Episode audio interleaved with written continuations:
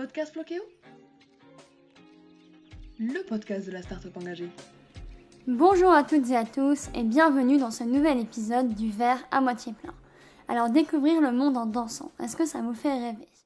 Alors ce rêve en tout cas, c'était celui de Mine Gumbai qui en 2016 a tout quitté pour partir danser en Amérique latine. En rentrant de ce voyage, l'idée était née créer Dansement à voyage, une agence de voyage unique en son genre qui propose à ses voyageurs de découvrir le monde à travers la danse.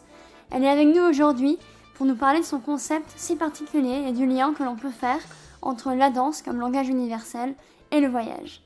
Miné, bonjour. Bonjour, merci. Merci d'abord pour l'invitation. Je suis euh, Miné Gunbay. En 2016, je décide de faire euh, un break. Alors, euh, à un âge qui est relativement surprenant, en général, on, fait ce break à 20 ans. Moi, je l'ai fait quasiment à 40 ans. Donc, j'ai décidé d'arrêter de, de, travailler et de pouvoir partir en Amérique du Sud, réaliser un vieux rêve que j'avais depuis l'âge de 18 ans.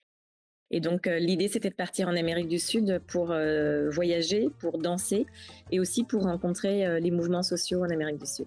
Durant ces deux ans de, voyage, donc en Équateur, à Cuba, au Brésil, en Uruguay, en Argentine, en Colombie, qui sont des pays que j'avais choisis pour leur dimension importante autour de la danse. je connaissais déjà bien la République dominicaine, Cuba, et donc l'idée c'était effectivement pour moi de découvrir ces pays en dansant et en voyageant. Donc j'ai énormément dansé tous les jours, tous les soirs, euh, et je partageais assez régulièrement ce que ce que je vivais sur les euh, sur mon réseau social, essentiellement euh, Facebook à ce moment-là. Et j'avais régulièrement des retours de personnes me disant que c'était génial de voyager comme ça, qu'il fallait vraiment qu'ils viennent avec moi voyager. J'avais aussi associé beaucoup la question des mouvements sociaux, donc ça m'intéressait de voir ce qui se passait là-bas sur place, parce que je fais aussi un lien entre la danse et euh, la situation sociale d'un pays. Je pense que ce sont des choses qui sont intrinsèquement liées. Et donc, du coup, à force de partager des choses et à force d'avoir des retours sur euh, ben, l'originalité du concept, je me suis levée un matin à Buenos Aires avec l'idée de Danse-moi un voyage. Et littéralement, ça, s'appelait Danse-moi un voyage déjà à ce moment-là dans ma tête, parce que l'idée c'était effectivement euh, de dire qu'on peut construire un voyage autour de la danse et que la danse c'est pas juste de la technique, c'est pas juste un espace festif. On découvre et on apprend vraiment à connaître un pays à travers la danse. Ok, oui donc l'Amérique latine c'est un peu une terre euh, parfaite pour euh, pour la danse. maintenant on va parler un petit peu de, de l'agence. donc vous l'avez lancée en 2019, donc juste avant la crise du coronavirus. Est-ce que ça, ça, vous a, ça vous a impacté, euh, cette crise? Eh Oui, et oui, de plein fouet, puisque l'agence a été créée officiellement en juin 2019 et que les premiers voyages ont été faits en octobre 2019, le deuxième en janvier 2020 euh, et tout ce qui était programmé en 2020 euh, a été littéralement stoppé. Donc, c'est déjà pas évident pour une petite agence de voyage de se lancer dans ce monde du tourisme qui est quand même très, très complexe en soi, mais la pandémie a donné un, un coup d'arrêt très très dur à l'agence. Et maintenant, donc là on est en 2022, ça reprend euh, petit à petit. Est-ce que ça, ça va mieux? Les, les, voyages, euh, les voyages peuvent recommencer ou il y a encore des, des impacts forts euh, de la crise? Alors, on sent encore l'impact très fort. Les gens ont envie de voyager, mais ne voyagent plus tout à fait de la même manière. Euh, le concept de l'agence qui est de voyager en petits groupes avec un accompagnement qui est le mien sont des arguments effectivement euh, qui touchent les personnes parce qu'on sent qu'elles ont besoin de voyager euh, dans d'autres contextes et dans, des contextes plus respectueux aussi parfois. Donc le fait que je sois présente sur les, séjours, je sens que c'est un, élément qui rassure les voyageurs et les voyageuses. Ceci dit, la crise et la pandémie est encore un petit peu dans les corps et dans les têtes. Donc vous voyagez en petits groupes euh, vous êtes euh, vous-même la, guide pendant les voyages. Quel lien on peut faire en quelque sorte entre la danse, les valeurs que vous proposez, le tourisme durable alors, il y a plusieurs niveaux. Euh, d'abord, pour moi, la danse, c'est un patrimoine culturel et artistique. Et donc, euh, en faisant la promotion de ces danses-là, en permettant que les personnes euh, comprennent la dimension vraiment patrimoniale d'une danse, encore une fois, je le redis, c'est pas juste de la technique une danse, ça s'inscrit dans une histoire. Et partager cette histoire-là avec les voyageurs et les voyageuses, pour moi, ça s'inscrit absolument dans une démarche de tourisme durable, parce qu'on n'est pas dans de la consommation d'une danse, on est vraiment dans, dans la connaissance de cette danse. Et il y a aussi pour moi la, question de la transmission qui est importante et aussi montrer que les danses sont pas que des folklores, c'est-à-dire qu'ils sont pas figés euh, dans le temps et qu'ils évoluent aussi. Et donc, euh, par exemple, sur le tango, on ne danse pas le tango euh, en 1950 de la même manière qu'on le danse aujourd'hui. La question, c'est de savoir pourquoi il y a eu cette évolution-là. Et donc, quand on est sur un séjour danse-moi en voyage, on, apprend aussi à se connecter à cette partie historique de la danse et, à ce patrimoine culturel que ça représente pour un pays. Parce que vous, dites, j'avais vu sur votre site, qu'on pouvait comprendre l'histoire du pays à travers la danse et que la danse n'est pas juste la technique, c'est aussi politique, anthropologique, c'est la rencontre la communion avec l'autre et vous donnez donc justement l'exemple du tango euh, qui porte en lui une culture du voyage, de l'exil, du métissage, de la passion et de la résistance. Donc c'est tout ça que vous voulez transmettre euh, à travers, euh, cette agence. Montrer que la, la danse c'est pas bah, juste un, un folklore comme vous dites. Oui, et que il y, a des influences qui sont internationales. Je veux dire sur le tango, Buenos Aires notamment, l'Argentine, mais Buenos Aires en particulier est une terre d'immigration très très forte, terre d'immigration européenne notamment, mais pas que.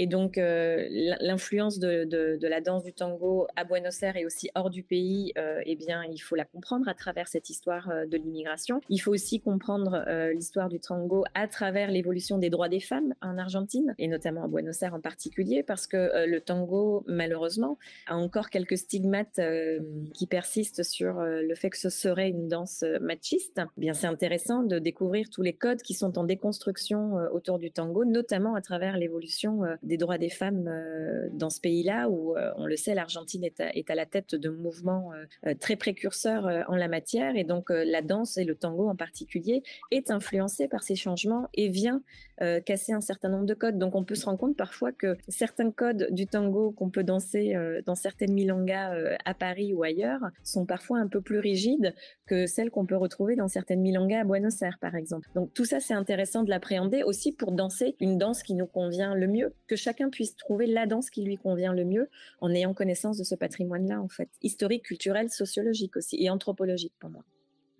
Et donc si on est euh, pas danseur, forcément, à la base, est-ce qu'on peut quand même participer à, vos voyages? Alors oui, les voyages ne sont pas du tout destinés à des danseurs professionnels parce que l'idée c'est justement euh, qu'on ne se focalise pas que euh, sur la technique. L'idée c'est de pouvoir prendre des cours, de pouvoir aller euh, à des balles ou à des, à des soirées salsa par exemple quand c'est en Colombie ou à Cuba. mais tout au long de la journée, il se passe aussi d'autres choses en termes de visites culturelles, en termes de rencontres avec des personnes. L'idée de Danse-moi un voyage, le slogan c'est le voyage au rythme de la danse et c'est un voyage qui est accompagné par une personne qui a vécu dans ce pays-là, dans ces pays-là. Donc ça veut dire que moi j'ai mes contacts et j'ai mes amis sur place. Et donc l'idée c'est un petit peu de partager les bons plans miné sur place et de partager aussi euh, mon réseau d'amitié, mon réseau professionnel avec les personnes que j'emmène avec moi. Par exemple, durant les, moments de repas, j'invite régulièrement euh, bah, des amis à moi ou euh, des professionnels qui me semblent être intéressants à venir partager ce temps convivial avec nous parce que je considère que ben, en tant que journaliste par exemple en Colombie, ça peut être intéressant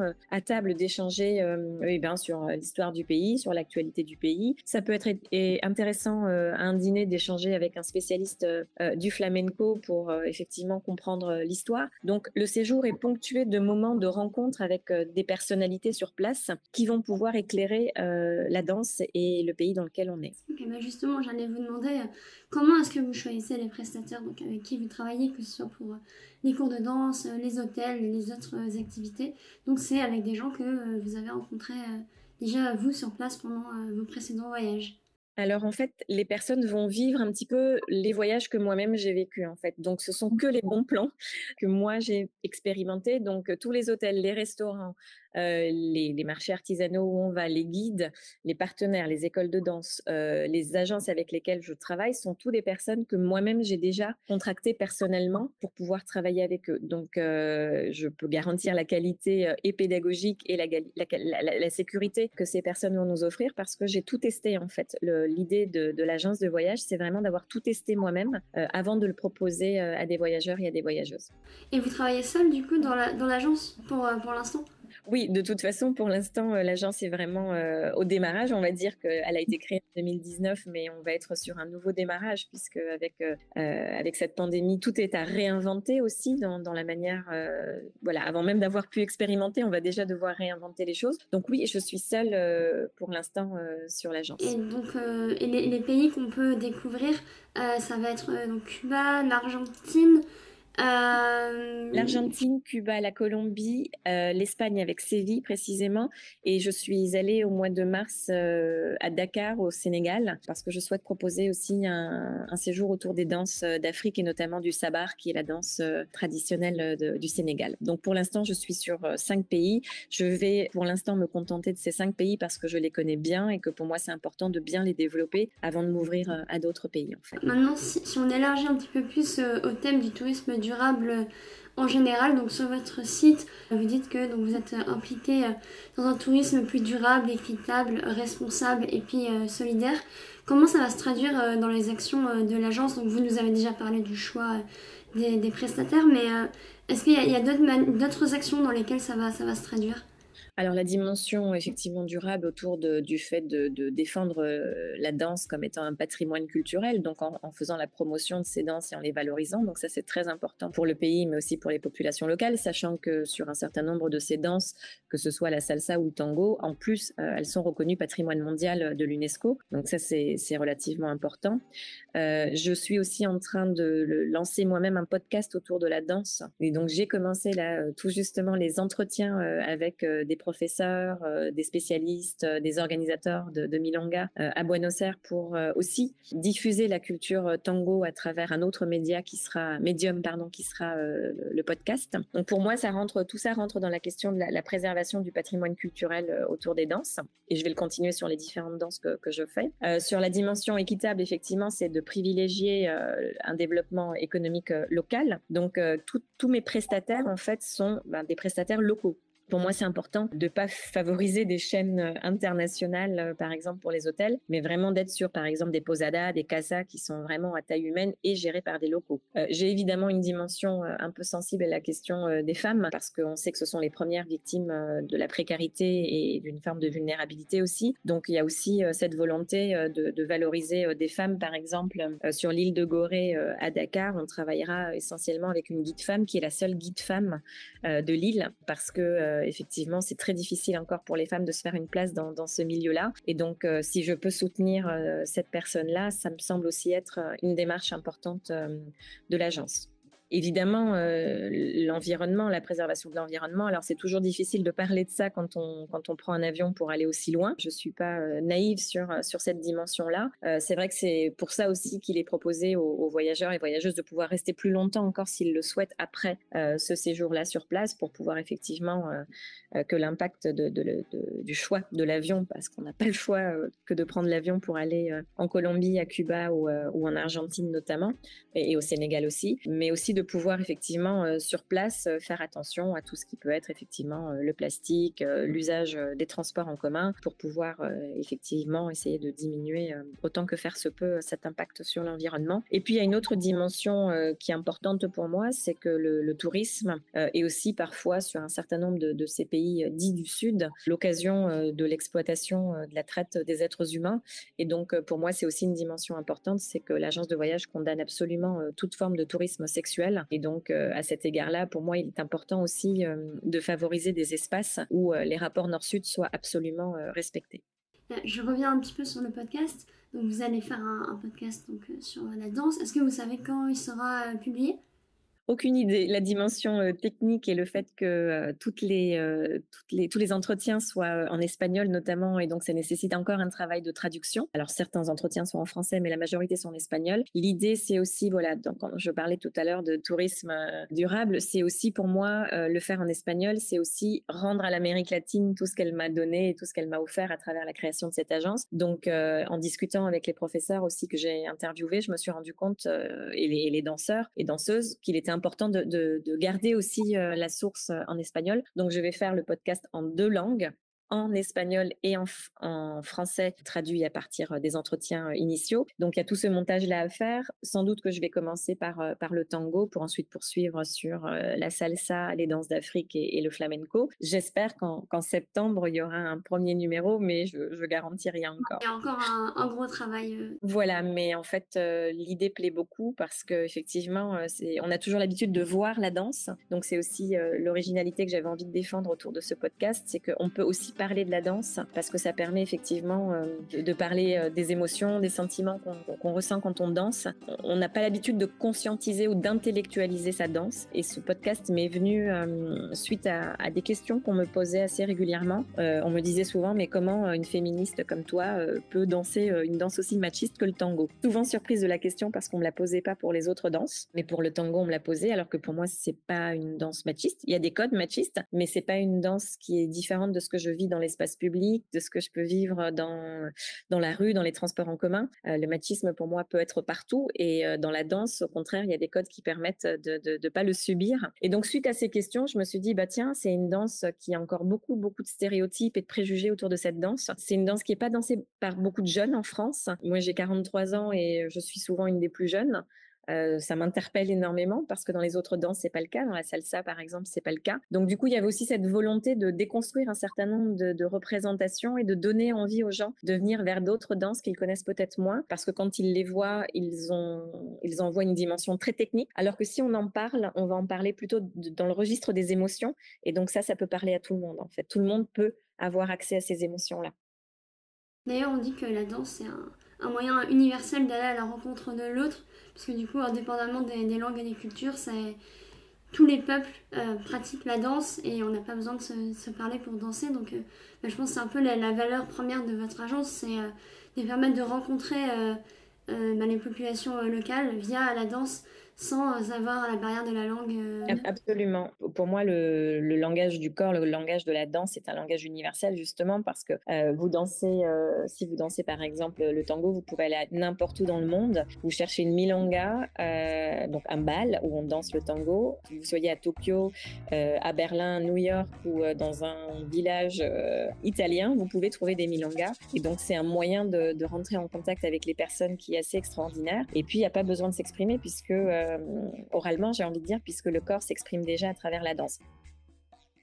Pour moi, il y a un autre langage universel autour de la danse, c'est qu'on est quand même dans un monde relativement dingue, qui va à un rythme de dingue, où euh, la violence est quand même relativement euh, présente dans nos quotidiens, et que je trouve que hum, de pouvoir danser ensemble avec des gens qu'on ne connaît pas, c'est aussi une manière de faire, eh bien, lien en humanité, sans avoir, bah, voilà, toute c'est une forme d'utopie dansante pour moi, euh, cette agence. C'est-à-dire qu'on hum, peut construire des valeurs autour de la danse euh, voilà, sans avoir besoin de.